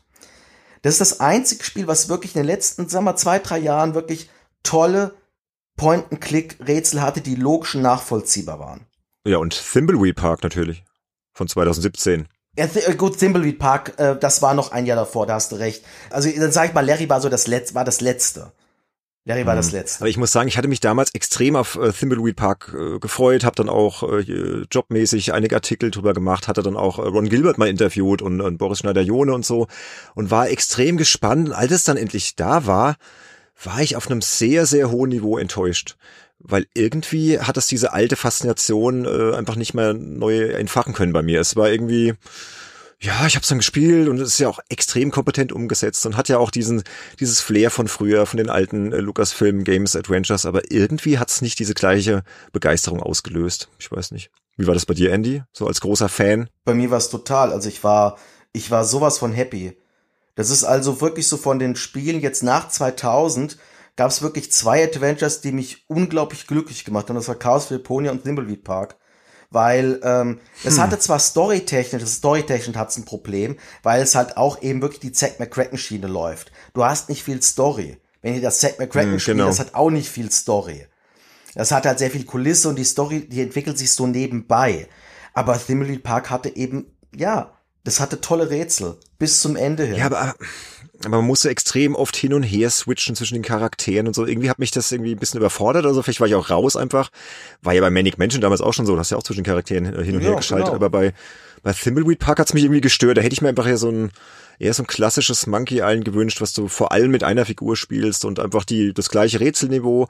Und was mir auch so ein bisschen gefehlt war, war der Humor. Also klar, es ist natürlich mit, mit viel Humor gespickt und sau viele Anspielungen und gerade auf die Popkultur. Der, ich sagen, der Clown. Ja, ja, ja. Ransom, der Clown. Ich mag eh keine Clowns, weißt ja. Du hast echt ein Problem mit Clowns. Nee, der hat mich auch nicht. Oh, Ransom, nee. Immer mit diesen Beeps. er hat immer geflucht und so. Ich weiß nicht, ich, ich, ich hab's noch nicht mal ganz durchgespielt. Ich habe irgendwie einen Spielstand, keine Ahnung, von zehn Stunden, auch ohne Lösung und so. Und hab's dann irgendwann ruhen lassen und gesagt, ja, ich werde es auf jeden Fall noch durchspielen, aber jetzt liegt's da irgendwie seit zwei Jahren und ja, aber bei zehn Stunden müsstest du eigentlich aber ziemlich nah am Ende gewesen ja, sein. Ja, ja, ich war schon sehr weit, aber ich habe dann irgendwo, irgendwo war so eine Stelle, wo ich dann nicht mehr weiterkam und hätte wieder hin und her switchen müssen und irgendein Gegenstand hat, glaube ich, gefehlt. Klar, du hast, hast ja auch so Ingame-Hilfen, ne? Du kannst dir auch dann Tipps geben lassen und so. Also ich, ich werde es auf jeden Fall nochmal irgendwann beenden, aber es hatte nicht mehr so die große Begeisterung ausgelöst. Fand ich ein bisschen bedauerlich, weil ich mich so drauf gefreut hatte. Sönke, hast du es gespielt? Ähm, nee, ich hab's, ich hab's nicht gespielt. Ich habe gesehen, dass man es jetzt äh, irgendwie auch fürs Handy und so kaufen kann. Was natürlich auch reizvoll ist, sowas mal unterwegs irgendwie immer wieder mal in Häppchen zu spielen.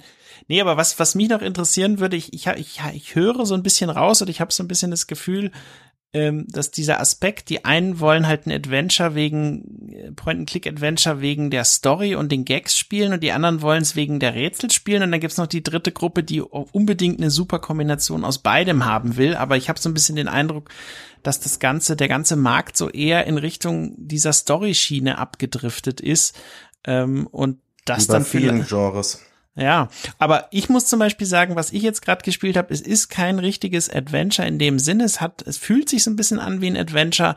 Äh, es ist eher so eine visuelle no Novelle zum gewissen Grad, aber wirklich cool gemacht und ich will das echt weiterspielen, weil ich äh, wissen will, wie die Story sich äh, letztendlich auch zum Ende entwickelt ist. Ähm, äh, 13 Sentinels äh, Aegis Rim und das mhm. ist ähm, ähm, entwickelt von Vanillaware. Ähm, die hatten äh, früher diverse PlayStation-Rollenspiele rausgebracht und letztendlich geht's darum, man hat eine, äh, man hat 13 verschiedene Charaktere, die kann man auch alle spielen und die erleben äh, in unterschiedlichen Zeitepochen, äh, wie die Welt auf ein apokalyptisches Ereignis zusteuert und nur sie können das verhindern. Und ähm, wenn du das einmal anfängst, äh, dann kannst du, bist du irgendwie an so einer Highschool mit Teenagern und denkst dir so, okay, das ist wieder irgendwie so ein komisches japanisches Teenager-Spiel. Aber dann äh, entwickelt sich eben diese, diese Invasion einer außerirdischen Macht und du merkst, dass du die, die einzige oder die einzigen Personen spielst, die, die das verhindern können und das saugt dich storymäßig durch, auch durch diese verschiedenen Zeitsprünge. Teilweise wird es auch rückwärts erzählt und so weiter. Saugt dich so rein, dass du tatsächlich gar nicht mehr so klar, du freust dich ab und an, wenn es mal so ein kleines Mini-Puzzle gibt, aber du willst wirklich unbedingt diese Story erleben, ja. Und ähm, dann werden zwischendurch noch so Echtzeit äh, Strategie-Elemente, aber auch eine recht eher seichten Niveau eingestreut, aber als Gesamtpaket funktioniert das total super. Das hat auch in Japan ohne Ende Awards gewonnen, war am Anfang gar nicht so erfolgreich, aber hat sich dann echt so zum Geheimtipp gemausert und entsprechend dann auch im Nachhinein recht hohe Verkaufszahlen erzielt. Und äh, ist jetzt eben gerade für den europäischen oder für den westlichen Markt erschienen, auch jetzt nicht nur mit Eng äh, ja, äh, japanischer Sprachausgabe, sondern eben auch mit englischer Sprachausgabe. Und ich habe das Gefühl, dass so die, also es wird eben in vielen Artikeln auch so als Mystery, Science, Science Fiction Mystery Adventure bezeichnet, obwohl es das in dem klassischen Adventure-Sinne gar nicht so ist, ja. Und ja, dass da eben wirklich der Markt gerade so ein bisschen in diese Story-Richtung driftet und das dazu führt, dass die klassischen, sehr puzzellastigen Adventure irgendwie immer weiter verschwinden. Aber das, ja, aber das, das kann ja auch einen Grund haben. Überleg doch mal, wenn du, wenn du jetzt so ein puzzellastiges Adventure hast, was ja eine bestimmte Lösung äh, voraussetzt, in der Regel. Ne? So ein klassisches Point-and-Click-Adventure hat feste Lösungen. Und wenn du jetzt äh, das mit einer Lösung durchspielst, bist du ja vielleicht in zwei Stunden durch. Ja, weißt du, wie ich meine? So, das ist, ja. es hat gar nicht so den Widerspiel oder so den, ja, den Widerspielwert und auch, auch nicht so, ja, so einen hohen Spielwert an sich. Klar, wenn du es ohne Lösung spielst, kannst du auch mal 30 Stunden dran sitzen, aber wenn, wenn du es halt eben nicht machst, äh, war ja damals schon so, Zack McCricken konntest du ja in zwei Stunden durchspielen, wenn du wusstest, was du, was du machen musst. aber trotzdem habe ich diese Spiele äh, fünf bis zehn Mal durchgespielt, im Gegensatz zu anderen Spielen. Ja, aber du bist ja auch verrückt. Ad also Adventure mir, verrückt. Ja. Weiß ich nicht.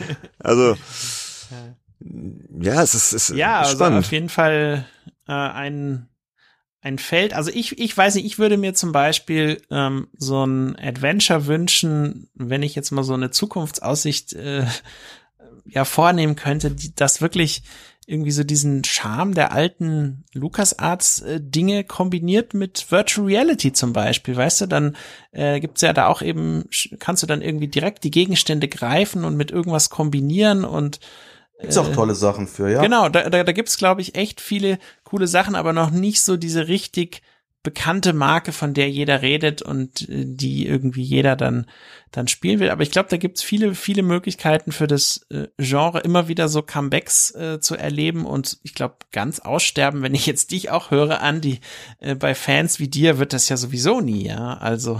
ja. Also bei Virtual Reality kann ich Form und Red Machine empfehlen. Das sind wirklich gute, äh, erzähltechnisch starke Spiele, wo man wirklich auch eher rätseln muss und jetzt nicht groß kämpfen oder sowas muss. Meine Hoffnung ist so ein bisschen, dass sich jemand, ähm, weil Sönke, du hast jetzt gerade mit dem Sentinels ja ein japanisches Spiel erwähnt, also was mhm, aus Japan ja. stammt. Ja, genau. Und mhm. äh, es gibt halt eben in Japan eben so zwei absolute Geheimtipps aus den 2000er Jahren, nämlich Second Wiki und Ghost Trick Phantom Detective. Alle Leute, die die gespielt haben, sind total begeistert, wenn ich sie nenne, dass sich jemand dran erinnern kann, weil es waren tolle Point-and-Click-Adventures oder so mehr oder weniger, es ist nicht ganz point click aber es geht in diese Richtung, dass man eben mehr Rätsel lösen muss, als eben äh, Geschichte erlebt. Und dass man die quasi mal, sich einer mal anschaut und sagt, wir machen mal sowas. Wir machen mal sowas hier im, im europäischen Markt oder mit einer anderen Story und so weiter, weil diese beiden Spiele, beide übrigens von Capcom interessanterweise, die waren sehr kreativ, sehr interessant, haben mir unglaublich viel Freude bereitet. Und ähm, und ansonsten hoffe ich halt, äh, auch wenn Dedalic momentan eine andere Schiene läuft, ich weiß ja, dass der Jan Müller-Michaelis äh, in dem eigens gegründeten Studio in München sitzt, an irgendeinem Projekt. Vielleicht haut er ja wie bei Deponia Doomsday von heute auf morgen neues Adventure raus. Hm. Das war, bei Deponia Doomsday haben sie das ja gemacht. Das ist, glaube ich, angekündigt worden. Nächste Woche war es draußen. Stimmt, ja. Mhm da habe ich mich, das war auch, das war, ach, das, das war, das war eine tolle Woche für mich.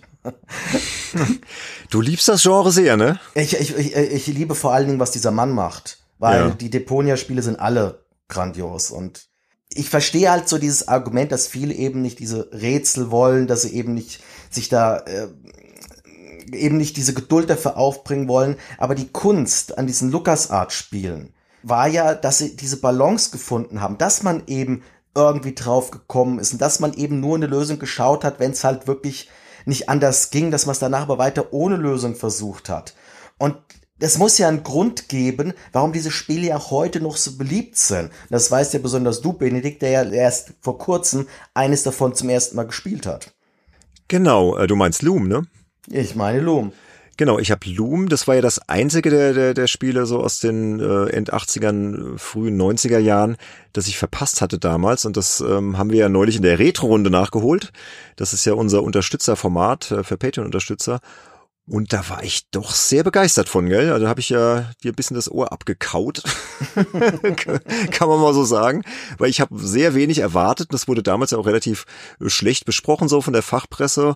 Und klar, es ist ein mega kurzes Spiel, man, man kann das in zwei Stunden durchspielen.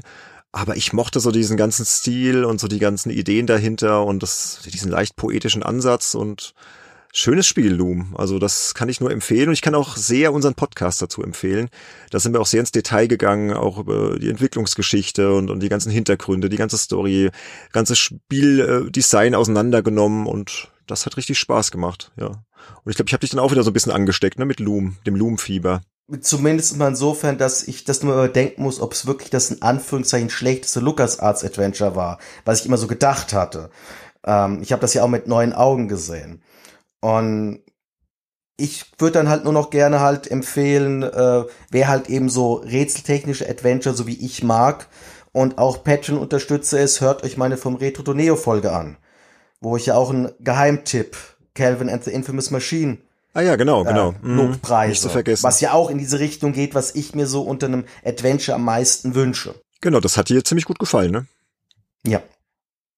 Also was mich, was mich noch interessieren würde, Andy, bei dir, ähm, hast du dir jemals gewünscht, dass so große, richtig große Publisher, ähm, die in dem Genre jetzt nicht so unterwegs sind, wie zum Beispiel eben Sony oder Nintendo, dass die wirklich mal sagen, okay, wir machen jetzt hier so ein Experiment und machen jetzt zum Beispiel Point-and-Click-Adventure mit im Mario-Universum, um einfach zu gucken, wie das, wie das ankommt. Würde dich sowas interessieren? Äh, wäre das Hm. vielleicht, äh, ist, wäre das vielleicht eine Möglichkeit, äh, dem Genre äh, irgendwie viel mehr Fans äh, zu, zu bescheren, die vielleicht gar nicht wissen, dass die Fans dieses Genres sind, weil sie eben noch nie sowas gespielt haben, weil sie da nie den Anknüpfungspunkt hatten? Äh, oder haben wir vielleicht irgendwas vergessen, was äh, große Firmen oder so zum Beispiel auch, keine Ahnung, Microsoft oder sowas da in dem Bereich versucht haben, was aber vielleicht äh, so ein bisschen unterm Radar lief? Wie, wie siehst du das? Ja gut, im Prinzip habe ich ja eine genannt. Capcom hat es versucht ein paar Mal. Und die beiden Spiele, die ich genannt habe, die waren kommerziell Flops. Kann man nicht anders sagen. Alle, die sie gespielt haben, äh, finden es toll, aber es hat keiner gespielt. Hm. Tragischer Fall. Wenn du jetzt mich persönlich fragst, ob ich mir das für mich wünsche, nach dem Motto ein, ein Mario Point-and-Click-Adventure, äh, das brauche ich jetzt persönlich nicht unbedingt. Wenn es allerdings so helfen würde, das Genre wieder aufzuerleben, ja, dann nur her damit. Dann verkaufe ich meine Großmutter dafür nach dem Motto, ja. ähm, Hauptsache, es gibt wieder mehr solche Adventures, die halt eben diese kreative Energie besitzen. Und ähm, ich meine, das hatten wir eigentlich auch schon mal mit Indiana Jones. Hm. Wo dann eben Lukas Art dann halt nur dann irgendwann gesagt hat, es sollte eigentlich noch ein drittes Point-and-Click-Adventure rauskommen, haben sie dann aber verworfen, haben dann eben The Infernal Machine diesen Tomb Raider-Klon draus gemacht. Ach Gott, ja. Der übrigens auch gar nicht so schlecht ist, wie viele tun. Der hat auch interessante Designideen, aber es ist halt echt kein Fate of Atlantis. Ja, aber hier so Blick in die Zukunft. Was ich mir ja noch wünschen würde, wäre ein echtes Monkey Island 3 von Ron Gilbert. Also im Ja, Stil der ersten sollst- beiden Teile halt. Ne? Du solltest vielleicht, also Escape from Monkey Island, das brauchst du nicht. Aber du solltest vielleicht Tales from Monkey Island mal eine ernsthafte Chance geben. Das ist, das könnte dich überraschen. Telltale, meinst du? Ja, ja. Okay. Wann ist das rausgekommen? Ist auch schon ein paar Jahre her. Das war 2009. Okay. Ja, ich weiß nicht, irgendwie, da bin ich wahrscheinlich. Ja, weil du halt meintest, du willst noch ein Monkey Island. Da hast du ja, eins. vielleicht bin ich da auch zu typisch deutsch, irgendwie zu konservativ, ich weiß es nicht. Man denkt ja immer so, oh, ich bin doch nicht konservativ, aber ich glaube, was Adventures betrifft, was Point-and-Click-Adventures betrifft, bin ich typisch deutsch. Also das ist um, um ja, mal was so gefällt dir denn an dem Monkey, den Tales of Monkey Island nicht? Weil du sagst, das ist dir nicht konservativ. Es ist nicht von Lukas Arts.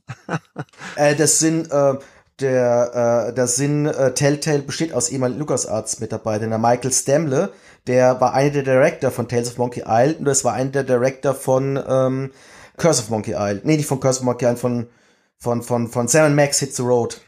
Ja, aber Ron Gilbert ist nicht dabei. Und es hat keinen Pixel-Look. Ja, das ist wieder was anderes. Siehst du?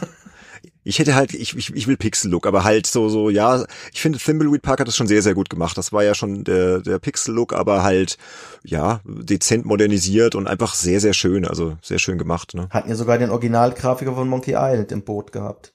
Mark Ferrari, ne?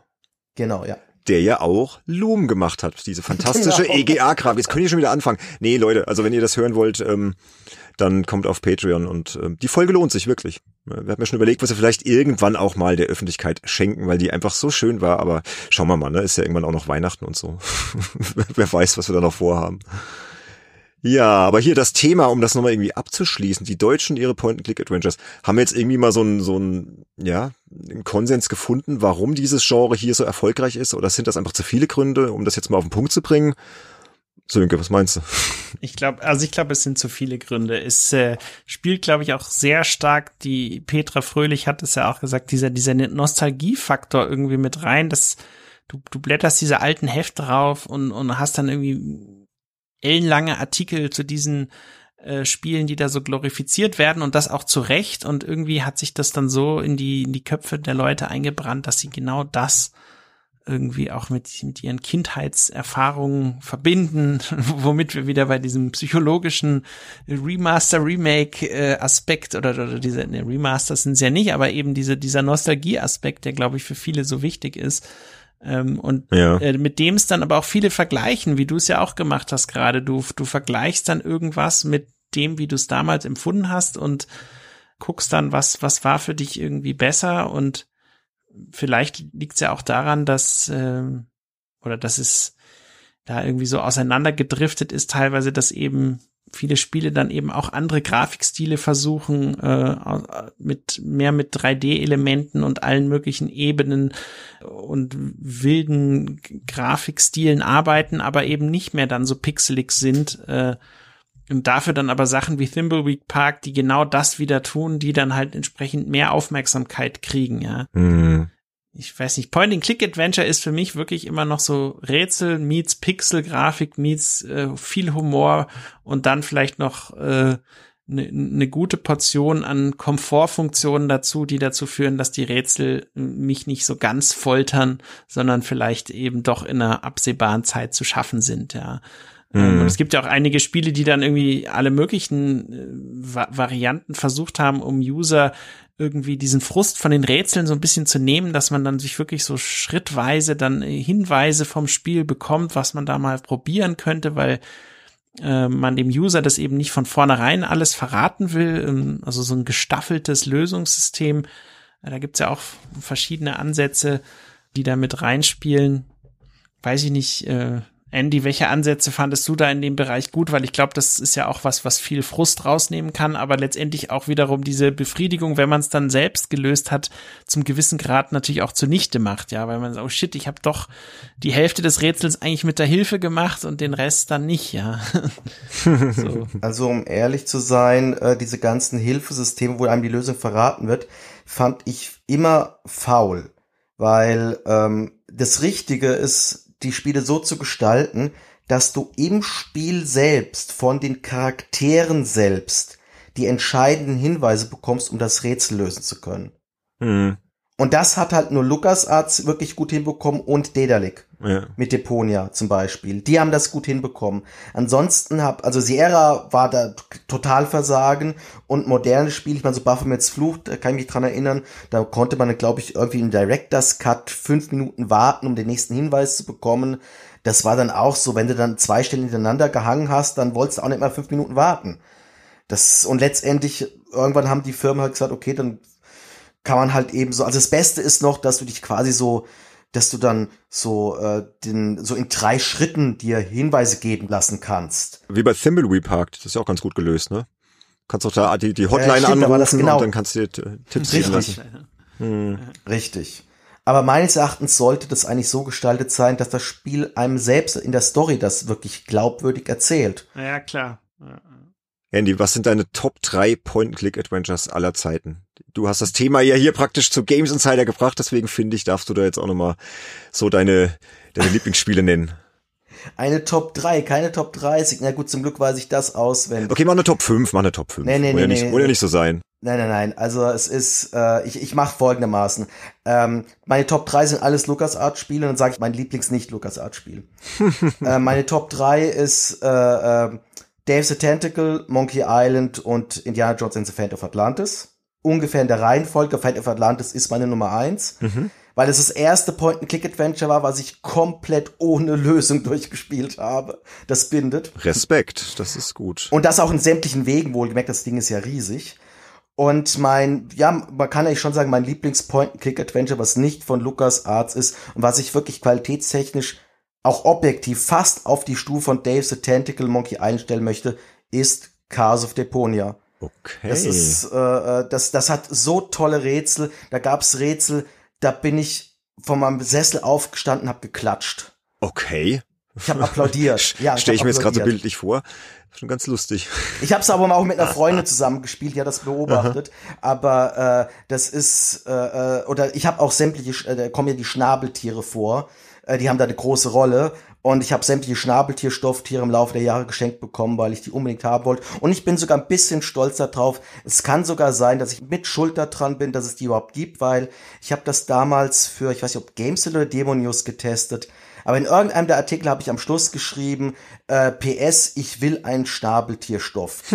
und ein Jahr später schenkt mir meine beste Freundin es und ich wusste nicht, dass Daedalic das wirklich produziert hat. Das beste Geschenk, was ich je bekommen habe. Vielleicht haben sie es gelesen, dein Artikel, ja? Wer weiß. Ich hoffe es doch.